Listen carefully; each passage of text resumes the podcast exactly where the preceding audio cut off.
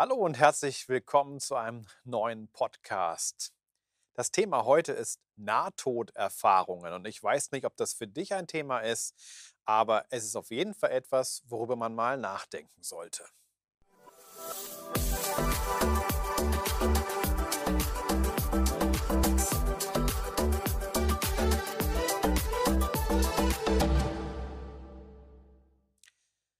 Nahtoderfahrungen. Immer wieder liest man mal darüber, dass irgendjemand schreibt, keine Ahnung, ich war äh, im Schwimmbad, bin auf den Kopf gefallen, hatte einen Unfall, lag im Koma, kam dann wieder zurück und habe dann Folgendes erlebt. Ähm, spannende Geschichte und die Frage ist, und das beschäftigt viele Menschen, auch gerade jetzt nach Ostern, so Frage Auferstehung, was ist eigentlich los? Wo geht das Leben hin? Kommt ein Leben nach dem Tod? Und dann kommen immer wieder mal solche Nahtoderlebnisse. Das ist im Übrigen sogar ein Studienfach inzwischen schon, interdisziplinär, um zu gucken, was gibt es da und nicht. Am Anfang milde belächelt. Inzwischen gibt es da schon auch relativ ernsthafte und auch belastbare Studien zu. Was passiert eigentlich, wenn unser Herz stehen bleibt und ja, wir eben nicht mehr mit Sauerstoff versorgt werden, gerade auch im Gehirn, und dann aber trotzdem noch Aktivitäten messbar sind.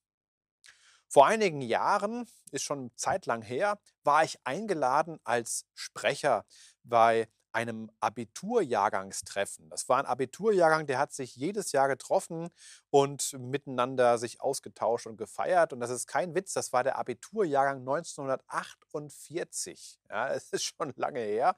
Ähm, also ich war damals noch nicht unterwegs, keine Sorge, so alt bin ich jetzt auch noch nicht. Aber ähm, die Frage war, kannst du nicht mal kommen als Pastor und uns ein bisschen was davon erzählen, wie so das ja, Leben nach dem Tod ist oder so? Oder das Leben in der letzten Phase, bevor man dann stirbt. Da dachte ich, da war, war ich total jung. Ich war irgendwie Anfang 30 und war gerade Pastor und dachte, was soll ich dazu sagen, wenn da lauter ältere Herren und Damen sitzen und denen was erzählen zum Thema Leben in der letzten Phase. Aber ich habe es einfach mal gemacht und das war auch ganz nett. Interessant war dann, die treffen sich seit Jahrzehnten ähm, oder trafen sich seit Jahrzehnten. Ich glaube, im Moment treffen sie sich jetzt nicht mehr. Ähm, also, die trafen sich immer wieder. Und einer erzählte, dass er mal so eine Nahtoderfahrung in Nepal hatte, wo er irgendwie auch einen Unfall hatte, im Delirium lag und sonst irgendwie was. Und wie er das dann fand, was er da gesehen hat.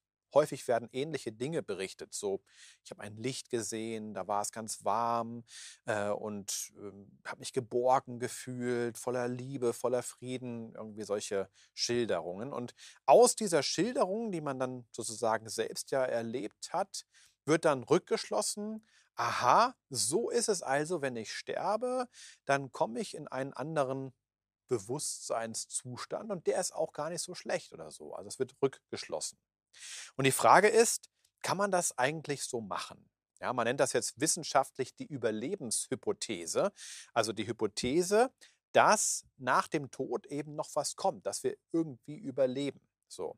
Und äh, das gibt es auch im religiösen Bereich recht viel, also gerade auch im christlichen Bereich gibt es da einiges zu. Zum Beispiel dieses Buch, vielleicht kennen das einige von euch, das heißt, den Himmel gibt's echt.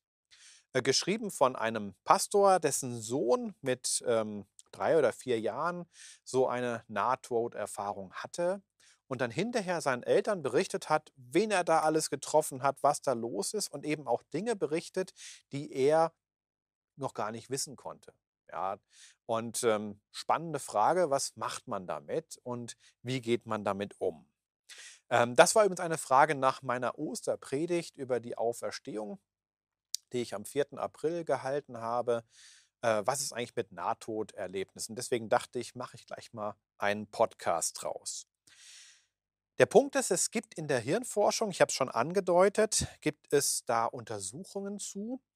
Ähm, und man hat zum Beispiel auch ein Phänomen festgestellt bei Kampfpiloten. Die müssen regelmäßig auch Tests machen, dass sie hohe Fliehkräfte aushalten, sogenannte G-Kräfte. Da geht es um die Erdanziehung, die auf den Körper ähm, sich auswirkt in, in, in der Fliehkraft.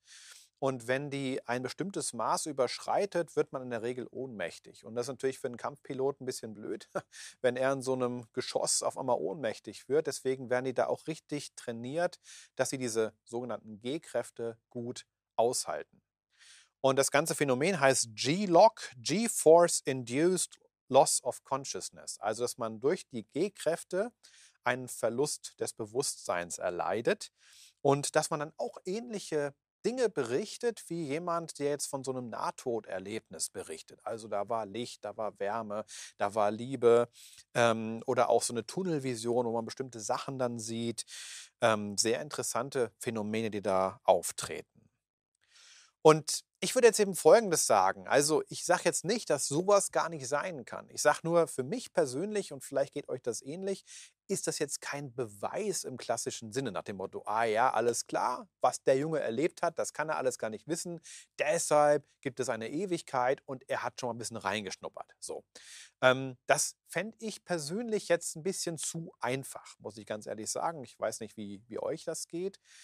Ähm, ich würde ungefähr so argumentieren. Wir haben ja zum Beispiel auch Träume und in manchen Träumen träumen wir vielleicht auch Dinge, die eine geistliche, eine spirituelle, eine gottmäßige Bedeutung haben, wo wir merken, da ist etwas drin, was mehr war als einfach nur mein, ich sag mal, Alltagsmüll, den ich so ein bisschen verarbeitet habe und dann hinterher mich noch daran erinnere, äh, was ich da eigentlich geträumt habe.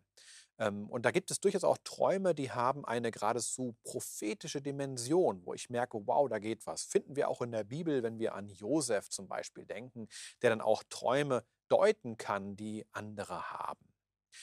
Umgekehrt heißt es aber nicht, dass jeder Traum automatisch eine geistliche Bedeutung hat. Und so würde ich das auch hier sagen. Ein, ein solches Nahtoderlebnis kann auch ähm, eine geistliche Dimension haben, muss es aber nicht unbedingt. Das wäre der Punkt, auf den ich hinaus will, bei in aller Kürzer gebotener Aussage darüber, wie wir mit Nahtoderfahrungen umgehen. Und von daher wäre ich persönlich ein bisschen zurückhaltend. Auch die Bibel insgesamt ist an diesem Punkt zurückhaltend, wenn es darum geht, mal den, den Vorhang zu lüften und zu gucken, was ist eigentlich nach dem Tod. Da kommt relativ wenig. Ein paar Aussagen gibt es schon, aber sie sind noch relativ breit und vage und nicht allzu konkret. Und ich glaube, das ist Absicht, dass wir uns auch nicht zu viel mit irgendwelchen Dingen beschäftigen, die mal irgendwann kommen werden, sondern dass wir noch ja, hier auf der Erde sind und hier auch einen Auftrag haben, nämlich Gott zu lieben und die Menschen um uns herum zu lieben.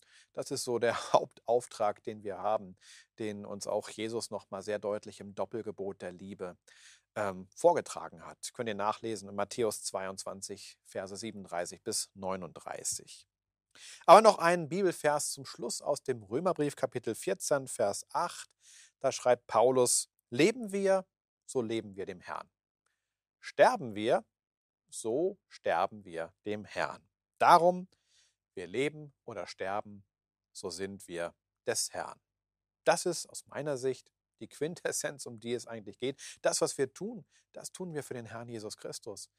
Egal, ob wir leben oder sterben. Und wir dürfen uns darauf freuen, dass er auferstanden ist und dass es ein Leben nach dem Tod gibt.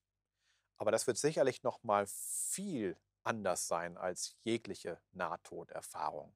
Ich wünsche euch ganz viel Segen, ganz viel gute Zeiten und auch ganz viel Hoffnung im Herzen, dass am Ende alles richtig, richtig gut wird. Wenn Jesus sagt, siehe, ich mache alles neu. Bis bald. Ihr dürft wie immer unseren Kanal abonnieren, uns ein Like dalassen. Wir freuen uns, wenn ihr mit dran bleibt. Bis bald. Tschüss.